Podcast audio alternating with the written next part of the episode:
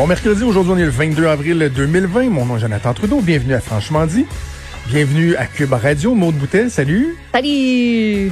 J'ai été un petit peu shaké d'entendre mon ami Richard là, que j'ai senti euh, euh, un peu ébranlé par, euh, par par, par tout ça. Là. Je pense que c'est l'accumulation, les, les, mauvaises nouvelles. Puis tu sais, j'aime ça faire rire Richard. Là. on déconne souvent ensemble. Puis là, je me disais, tabarouette, je suis comme je suis à court. Je, je veux, tu sais, moi, par, par exemple, aujourd'hui, c'est pas une, mauvaise journée, malgré la lourdeur des nouvelles, mais tu sais, je pense qu'on a tous nos, nos bas et nos hauts, puis je me dis, hey, je, je, je, ben peux-tu faire une joke, je peux-tu déconner sur quelque chose, puis Colin, c'est, c'est tough. ça revient à ce que je disais euh, suite au propos de Christian Dufault, tu sais. Moi, je veux bien qu'on parle de d'autres choses. Là. Puis on le fait un petit peu avec euh, la chronique disque dur avec Stéphane Plante. On parle de mm-hmm. musique, on essaie de changer les idées. Mais c'est sûr que le focus, là, c'est dur de le mettre ailleurs que ça. On est en crise. Mm-hmm. la crise n'est pas réglée, on, est en plein dedans. Mais je pense que ça va être une journée d'âne pour, euh, pour beaucoup de gens. De par ces, ces nouvelles-là, tu sais, le nombre de, de décès, entre autres, c'est un article qui est paru dans la presse ce matin, comme quoi ce serait euh, la pointe de l'iceberg, tu sais, comme quoi il va y en avoir beaucoup plus que ça, puis il y en, a il y en aurait déjà pas mal plus qu'on qu'on en a, puis en plus la température, je sais pas pour toi ce matin là, mais moi il fallait que je sorte de chez nous. Moi, là, je regarde pas dehors avant de mettre les deux pieds pour en dehors de chez nous là, pour barrer la porte. J'ai ma salle de bain chez nous ne donne pas sur l'extérieur, fait que moi je me donne pas la peine d'aller faire oh il fait combien de non. Fait que un matin moi je suis sortie en sous chouclac avec mon manteau et mon foulard, des deux pieds dans la neige. Pardon? Pardon. Dans la neige? Dans la neige. Ah, et sérieuse? je, je, je, jure. Puis j'étais tellement euh. contente de pas avoir mes pneus d'été parce que la métropole était une patinoire ce matin. Ben voyons donc. Mais j'étais juste, tellement glissant, ça m'a pris beaucoup plus de temps à me rendre au travail. Je m'attendais pas à ça. En plus, je suis partie flush juste pour faire par exprès. Tu sais, il y a des matins où t'es comme, ah, je pousse, je pousse ma loc à matin. Fait que j'ai poussé ma loc à matin et c'était pas le bon matin pour pousser sa loc, pas en tout. Euh, fait que ça y allait, ça y allait tranquillement. Puis ceux-là qui ont ben, eu des. Pour une fois, on est mieux à Québec. Pour vrai? L'autre fait pas chaud, il fait moins, il fait encore moins doux à cette ah, C'est vraiment pas chaud. Mais hier, on n'a pas eu autant de pluie que vous autres. On n'a pas eu de, de, de, neige et tout ça. C'est euh, bizarre, les, hier les enfants sont en train de jouer dehors, là. C'était tellement bizarre, les grosses rafales de vent. Puis à un moment donné, t'as de la neige qui sort de nulle part ou de la pluie. Puis t'es comme... Fait que c'est ça. La météo n'aide n'aide pas beaucoup en plus. Ça, peut être la dernière? On peut-tu s'entendre là-dessus? On peut-tu faire un deal, euh, Madame euh, Nature? C'est parce que. Hein? Ça, ferait pas pire, ça, aiderait, ça aiderait pas pire. En même temps, j'ai l'impression que plus il va faire beau, plus ça va rendre le, confinement difficile. Donc, euh, quand même, un autre défi. Moi, je vais te parler de Dominique Savoie qui mm-hmm. fait beaucoup jaser mm-hmm. depuis 24 heures. Et moi, je dois te dire, là, je suis vraiment, vraiment, vraiment je te le dis, là, je suis très heureux de cette nouvelle. ton, ton heureux, c'est pourquoi? Je suis heureux parce que euh, puis toi j'avais j'avais vraiment glissé un, mot à Richard parce que quand c'est arrivé le, le, le, bout là avec le ministère des Transports, puis bon Annie Trudel qui, qui jetait euh, des accusations comme on jette un Kleenex là, à distribuer ça, elle, elle accusait tout le monde, finalement il n'y a jamais rien qui a été prouvé sur quoi que ce soit. Là. Euh, la sonneuse de, de fausse alerte que j'avais euh, surnommée euh, Annie Trudel, qui a l'air d'être une bien bonne personne, mais qui fout le trouble partout où elle passe. Là. Même quand elle travaillait dans une firme qui vendait des processus, des procédures, des processus ISO intégrité. Euh, a fini par s'en aller en disant que c'était bien épouvantable, qu'il voulait faire de l'argent avec l'intégrité, puis la chicane avec le boss, en tout cas. Bref, Dominique Savoie, elle a été euh, clouée au pilori, puis à l'époque, je faisais de la radio avec Richard, puis moi, je trouvais qu'il y avait quelque chose d'un peu injuste là-dedans, parce que et tu sais, ce matin, euh, j'écoutais Benoît puis euh, Mario, euh, très bon débat entre les deux. quel bon segment de radio, la rencontre entre Benoît et Mario. Embrassé ce matin un peu. Et ben oui, puis là on sentait bon Benoît assez critique envers Dominique Savoie, il a, il a absolument le droit. Mais tu sais, Dominique, Benoît disait, mais elle a fait quoi elle, elle a fait quoi elle, elle a fait quoi elle? Ben ça a fait bien des affaires dans sa vie. Sincèrement là, elle, elle s'est pas rendue là par hasard là. Benoît disait, elle jamais perdu une scène. Non, mais elle n'a pas volé non plus. Elle n'a pas volé non plus. Puis moi, c'est ce que j'ai toujours trouvé dommage avec Dominique Savoie, c'est que tous les gens qui je parlais, autant des gens de la fonction publique qui la côtoyaient, donc des gens apolitiques, que des gens du politique, de tout horizon, tout le monde n'avait que de bons mots envers Dominique Savoie. Même avant que la crise éclate au ministère des Transports, elle était pressentie pour devenir secrétaire générale du gouvernement. Le premier fonctionnaire du gouvernement, là, c'était elle que tout le monde voyait parce que bon, celui qui était là était pour quitter bientôt et tout le monde disait hum, probablement que Dominique Savoie, ça va être la prochaine. C'est une femme intelligente qui a pas peur de brasser la cage. Puis, tu sais, ultimement, ce qu'on aura reproché le plus à Dominique Savoie, c'est d'avoir dit peut-être malhabilement comme son parlementaire, parce que sa job, c'est pas d'aller faire euh, du PR euh, devant des, députés. Là. Sa job, c'est de gérer un ministère. Mm-hmm. Euh, on lui a reproché de dire, moi, tu sais, j'ai pas de directive à recevoir du politique. Or, la règle d'or dans le travail entre le, le volet politique et le ministère, c'est que le ministère ne peut pas faire de politique.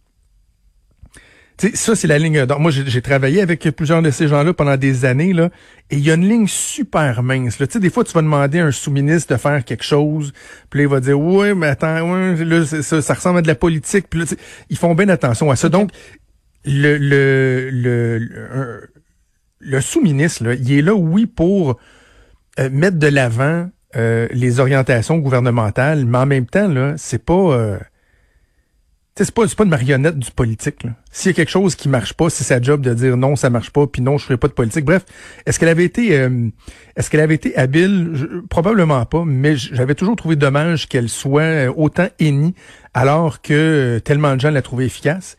Et j'étais heureux de voir que bon, elle avait été replacée au conseil exécutif, puis elle était rendue sous-ministre aux ressources naturelles ce qui est quand même pas une binerie, là, c'est quand, quand, même un sous-ministériat euh, important. Euh, mais là, qu'elle soit appelée en renfort, je trouve qu'il y a quelque il y a, un karma qui est le fun là-dedans. Là, parce que si on a eu une si mauvaise impression de Dominique Savoie, c'est entre autres parce qu'il y a des politiciens qui ont sauté sur elle comme la misère sur le pauvre monde parce que c'était payant politiquement. sais, Éric Kerr, de dire que c'était une incompétente, c'était super payant. Mais là, le même parti politique qui a contribué à faire tomber Dominique Savoie. Heureusement, elle s'était relevée. Le même parti politique, finalement, la nomme pour aller sauver les shorts du ministère de la Santé. Il y a une douce ironie là-dedans. Mm-hmm. On a le Il y a vraiment une douce, douce, douce ironie. Et moi, je, je suis vraiment... Dominique Savoie, by the way, je l'ai jamais rencontré. Tu sais, des fois, euh, lorsqu'on parle de politique, euh, euh tu sais, avec, mon parcours, souvent, il y a des gens que je connais de, de la face gauche, de la face droite. Puis, mais elle, je te dis, je l'ai jamais vue de ma vie. J'ai jamais parlé. Je la connais pas. Mais je connais des gens qui la connaissent, qui me disaient que ça avait été difficile pour elle. Je pense qu'elle avait une famille, des enfants, euh, d'être vue comme étant la, la, la, la, bad girl du gouvernement du Québec, comme si c'était elle au ministère mm. des Transports qui avait euh, fait du crossoyage dans les appels d'offres. Puis alors que c'est pas ça là. On l'accusait de pas avoir voulu changer la structure, que c'était pas assez souple, etc. Bref, euh, je trouvais ça très, très, très dommage qu'elle devienne le, le bouc émissaire de tout un système. Et tant mieux, là, si elle a l'occasion d'aller euh, contribuer. J'ai hâte de voir ce que ça va donner, par exemple, parce que c'est ça, ça, va pas bien, là.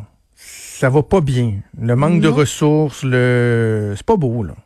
Puis j'ai... Euh, ce que je trouve difficile, c'est que je vois pas le bout de ça je vois pas comment et quand ça va s'améliorer. On dirait que le moment où ça va s'améliorer, où on va nous dire c'est de moins en moins pire dans nos CHSLD, j'ai de la misère à, à, le voir venir. Je comprends pas comment. Euh, c'est comme si on avait parti là, un domino là, puis que ça arrête plus jamais, jamais, jamais, jamais, jamais. Quand est-ce qu'à un moment donné, il y a un domino qui va whoop, tasser sur le côté puis que la série va s'arrêter? Moi, c'est juste ça que je vois dans ma tête. Là. Ça dévale. Là. Ta, ta, ta, ta, ta. en même temps, ce sera pas le choix de. Hey, mon Dieu. Ah, je vois-tu là?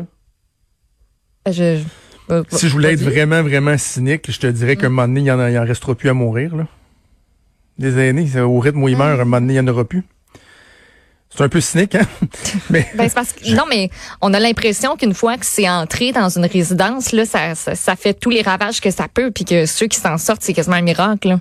Ouais. Je veux dire, on lit tellement de, je sais pas pour toi, moi j'ai lu des des témoignages autant dans le journal que sur les réseaux sociaux parce qu'il y en a beaucoup. Il y a beaucoup de gens qui s'expriment puis qui qui offrent des témoignages qui ont qui ont pas de bon sens, tu sais, des gens qui ont jamais travaillé dans le milieu de la santé qui s'en vont être bénévoles dans les CHSLD et qui qui en reviennent pas de ce qu'ils voient. Mm. Puis qui sont pas équipés pour ça pantoute là, autant tu sais les compétences que psychologiquement, tu sais, eux se sont dit vont rester sur mon divan là, je t'en ai un peu, me semble qu'il faudrait que j'aide puis qu'ils se rendent compte que on est en 2020 au Québec, vraiment? c'est le commentaire qui revient le Et plus pendant souvent. ce temps-là, ce qui est ce qui est troublant aussi, puis le but c'est pas de jeter la, la pierre là, mais on, on a cassé évidemment, je, je, le répéterai jamais assez, là, on a, on a cassé bien du sucre inutilement sur le dos des médecins spécialistes, mais là on apprend dans le devoir ce matin qu'il y a des milliers d'infirmières puis de préposés qui pendant ce temps-là restent ouais. chez eux. Et je, loin de moi euh, l'idée de minimiser la difficulté ou l'angoisse que ça peut générer. D'ailleurs, on va en parler un peu plus tard dans, dans l'émission. Mais reste que tu sais qu'on dit c'est une vocation, oui, ok, mais tu sais il, faut que tu ailles au bout aussi de ta vocation. Il faut que tu, tu, la réalises cette vocation-là. Et là, ce qu'on apprend, c'est que rapidement au début de la crise, il y a euh, 4000 préposés qui ont été mis à pied. Des préposés, puis il y a des infirmières et tout ça dans des réseaux privés. Je, je trouve ça très particulier d'ailleurs qu'on n'a pas pensé à dire Hey, ces gens-là, mettez-les pas à pied, on va en avoir de besoin ailleurs. Ouais. C'est là que tu vois qu'il y avait des angles morts pour en échapper. Mais bref, ces gens-là ont été mis à pied, donc ils ont droit à la fameuse PCU. Fait que là, ils sont inscrits, ils ont 2000 pièces qui rentrent par mois pour les quatre prochains mois. Et là, ils se disent, hum, tu sais, mais pour ça, je veux pas jeter la pierre, mais en même temps, ça soulève des questions. Là. Je comprends là-dedans qu'il y en a qui ont des enfants euh, qui sont à la maison, qui se disent, moi, les CHSLD, je suis pas formé pour travailler là-dedans, je veux pas être contaminé, est-ce que je vais manquer de matériel? Mais il reste que là, on avait une masse d'au moins 4000 préposés, plus des infirmières, des infirmières auxiliaires, qu'on n'a pas été capable de réembaucher parce que là, il y a comme un effet pervers de la fameuse PCU. Le 2000 dollars par mois, il y a des gens qui se disent, ouais, mais là, moi, pour les quatre prochains mois, j'ai 8000 pièces qui vont rentrer. C'est Ouais. peut-être moins que ce que je ferais, mais c'est tu quoi, je, je vais, je vais le prendre pour les quatre prochains mois, puis après ça, lorsque la situation va revenir à la normale, je retournerai dans un emploi. En plus, tant mieux, les salaires auront été haussés. Le nombre de personnes qui doivent se dire ça présentement, puis est-ce que la PCU, tu sais, c'est une bonne affaire, il y en a beaucoup Ah oui, de gens qui en ont besoin, mais est-ce qu'à un moment donné, ça va être un frein à notre reprise économique? Parce que si tu n'as pas d'obligation de retourner travailler puis que tu peux rester sur la PCU, là, ben nombre de gens qui vont le faire, il y en a beaucoup. Les employeurs qui vont dire Hey, on est prêt à rouvrir, veux- veux-tu venir, on, on te réengage tout. Puis qui vont faire Ben non, pas tout de suite, euh, je vais, continuer un peu sur la PCU, puis euh, je te reviens. Mais il va avoir ça, Justin Trudeau va avoir un défi immense parce qu'il doit Comment être capable de détricoter aussi rapidement euh, ce qu'il a été capable de tricoter. Là. Ben oui. Fait que la PCU, OK, parfois on l'ouvre à large, mais là, à un moment donné, quand ça va devenir un frein, il doit dire, bon, ben vous savez quoi, là, on referme, le- on parle beaucoup d'ouvrir le robinet tranquillement, il va falloir le refermer tranquillement aussi. Là. Aussi. OK, donc PCU, là, pour la prochaine tranche, ça va être juste ceux qui euh, que, qui sont pas en mesure de retourner à leur travail, que leur travail est encore... Va falloir Dans effectivement qu'on fasse attention que ça devienne Ouais, pas que ça devienne pas un frein. Bref, et mon Dieu, il y a tellement d'angles différents, il y a tellement de... C'est tellement compliqué comme, euh, comme problématique, autant au niveau de l'économie, de la santé publique, euh, de l'éducation, bref. Euh, on n'en finit plus de déplucher cette crise-là, et de voir euh, tous euh, les problèmes sous-jacents. On va faire une première pause. Au retour, on va s'entretenir avec euh, l'avocat qui a déposé hier une requête pour invalider les règles de confinement. Bougez pas. Vous écoutez Franchement.